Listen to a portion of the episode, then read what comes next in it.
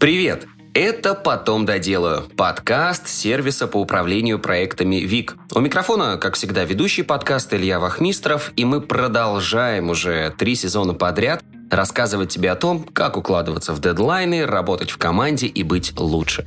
А сегодня мы поговорим про фразу «не успеваю жить», или точнее о том, как находить баланс между работой и отдыхом. Илон Маск, изобретатель и один из самых богатых людей планеты, как-то написал «Никому не удавалось изменить мир, работая по 40 часов в неделю». То есть, по его мнению, привычная нам пятидневка не работает. Если хочешь добиться успеха, работай больше.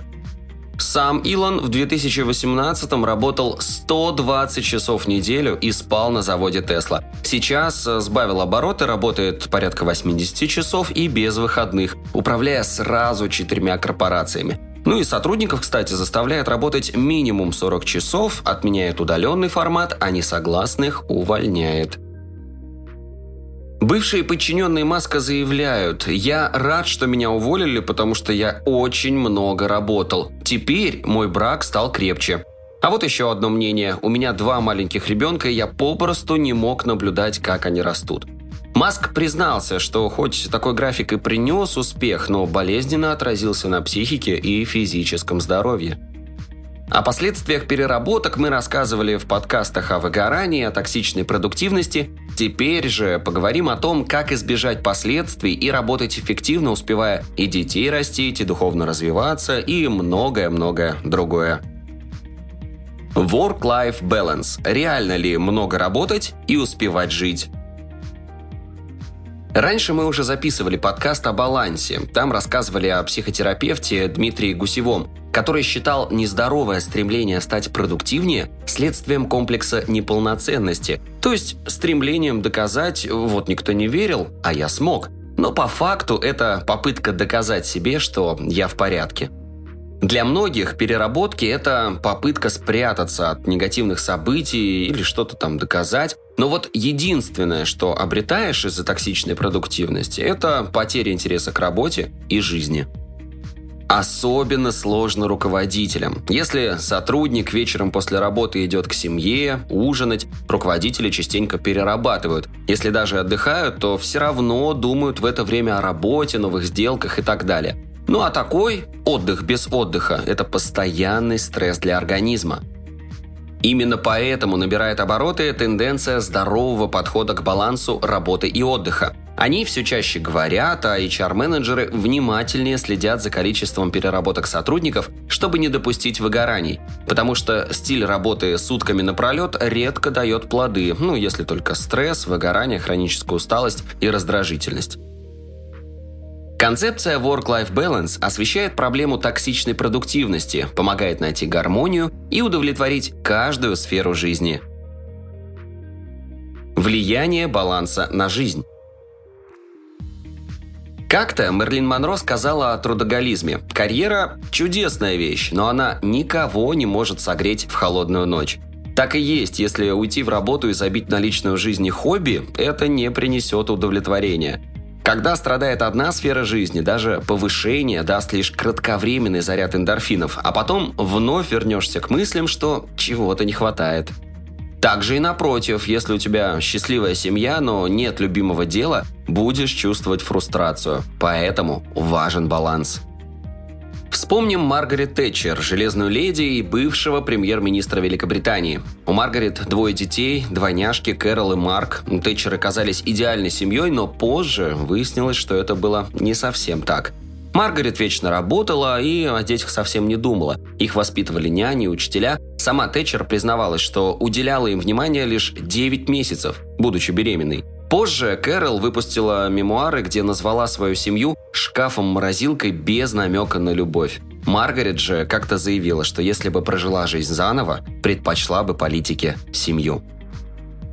Подведем итог и сформулируем преимущества work-life баланса. Work-life баланс помогает избегать переработок, стресса и эмоционального выгорания. Баланс помогает чувствовать удовлетворение жизни, так как помогает вовлекаться во все сферы, а не погружаться лишь в одну. Как сотрудникам и руководителям балансировать между работой и жизнью? Мы сформулировали 6 советов, которые помогут осознаннее подойти к распорядку дня и не ударяться с головой в работу. Первое. Создай колесо баланса. Колесо – это визуальный способ оценить сферы жизни и найти отстающие. Чтобы создать колесо, выбери для себя важные сферы, например, семья, карьера, путешествия. Нарисуй круг и раздели на части, ну как пиццу. Кусочки – это сферы. Теперь в кусочках нарисуй 10 полукруглых полосок, шкалу от 0 до 10. Проанализируй сферы и закрась блоки. Например, если удовлетворен отношениями с семьей на 4 балла, закрась 4 блока в сфере «семья». Пример можешь увидеть в оригинальной статье на сайте vic.net.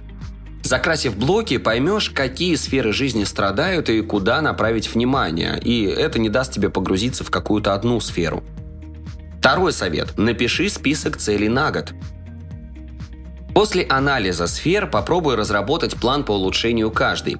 Составь список целей на год вперед по сферам. Например, три глобальные цели в здоровье и напиши список задач, которые помогут цели добиться, потому что думаем глобально, действуем локально. Например, блок здоровья. Цель – вылечить гастрит. Задачи – найти квалифицированного специалиста и записаться на консультацию. И изучить основы нутрициологии, ну, собственно, понять, как питаться правильно.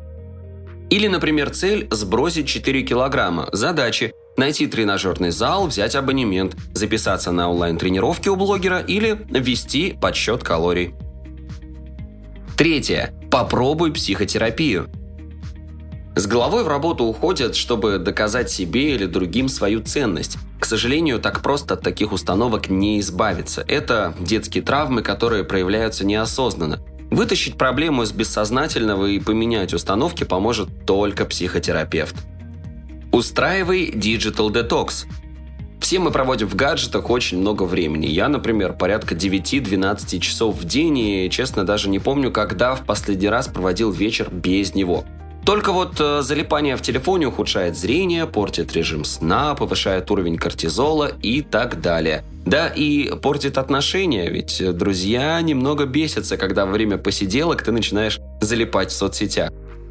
Чтобы не ударяться в гаджетовую зависимость и наслаждаться временем с близкими, а также быть продуктивнее, мы советуем Digital детоксы.